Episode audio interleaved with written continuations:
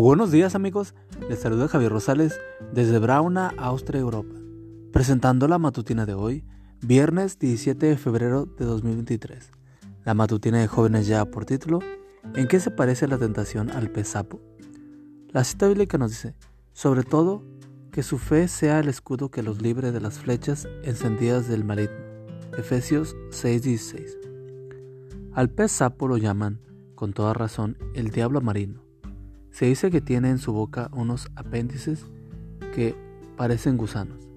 Es así que para comer solo tiene que abrir la boca y esperar que los pececitos entren en ella, en busca de supuestos gusanitos. ¿No es esto lo mismo que hace el enemigo para hacernos caer? Nos presenta tentaciones atractivas que despiertan en nosotros el deseo de poseerlas. Una vez que nos colocamos en su terreno, poco es lo que podemos hacer para escapar de sus garras. H.M.S. Richards ilustra esta realidad con la historia de un jovencito que miraba estaciado unas hermosas manzanas en, su, en una frutería. Mientras más las mirabas, más deseaba hurtarlas. Cuando el dueño de la tienda se dio cuenta de la situación, le llamó la atención diciéndole, Oye muchacho, ¿estás tratando de robarme esas manzanas? No, respondió, estoy tratando de no robarlas. Muy interesante. Con solo alejarse de ese fruto prohibido, la tentación había perdido fuerza, pero ahí seguía, en ese terreno enemigo, tratando de no robarlas. ¿Cuál es la lección de, para nosotros? Por un lado, no nos coloquemos innecesariamente en territorio enemigo.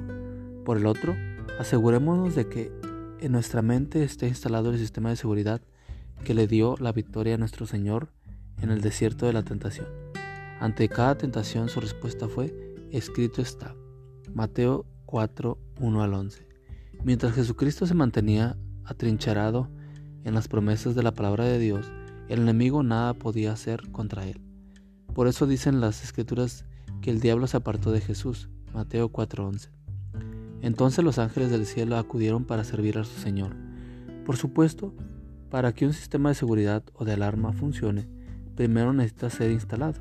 De la misma manera, para que la palabra de Dios pueda servirnos de escudo contra los dardos del maligno, Efesios 6:16, primero tenemos que leerla y atesorarla en nuestras preciosas, sus preciosas promesas en nuestra mente. Entonces podremos decir, al igual que el salmista, he guardado tus palabras en mi corazón para no pecar contra ti. Salmos 119, Señor, ayúdame a atesorar las promesas de tu palabra en mi corazón, de manera que cuando venga la tentación yo pueda recordarlas. Amigo y amiga, recuerda que Cristo viene pronto y debemos de prepararnos y debemos ayudar a otros también para que se preparen, porque recuerda que el cielo no será el mismo si tú no estás allí. Nos escuchamos hasta mañana. Hasta pronto.